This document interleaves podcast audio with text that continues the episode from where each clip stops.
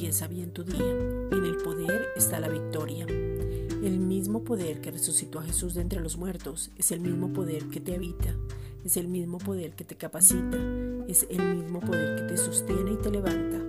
Por lo tanto, hoy podemos celebrar porque el Padre mismo nos capacita para poder recibir todo lo que nos prometió, lo que nos ha llamado a ser y la herencia que es Cristo mismo mediante su poder. El poder es la capacidad para vivir una vida sobrenatural en lo natural. El poder te da la victoria para vencer y poder tener el triunfo en Cristo. El Espíritu Santo que nos habita nos dirige para poder disfrutar y estar confiados plenamente en su poder Mira hacia adelante y ten una visión clara hacia dónde te diriges y confía. Cree en su poder. No te desenfoques, no pierdas el rumbo, no te distraigas.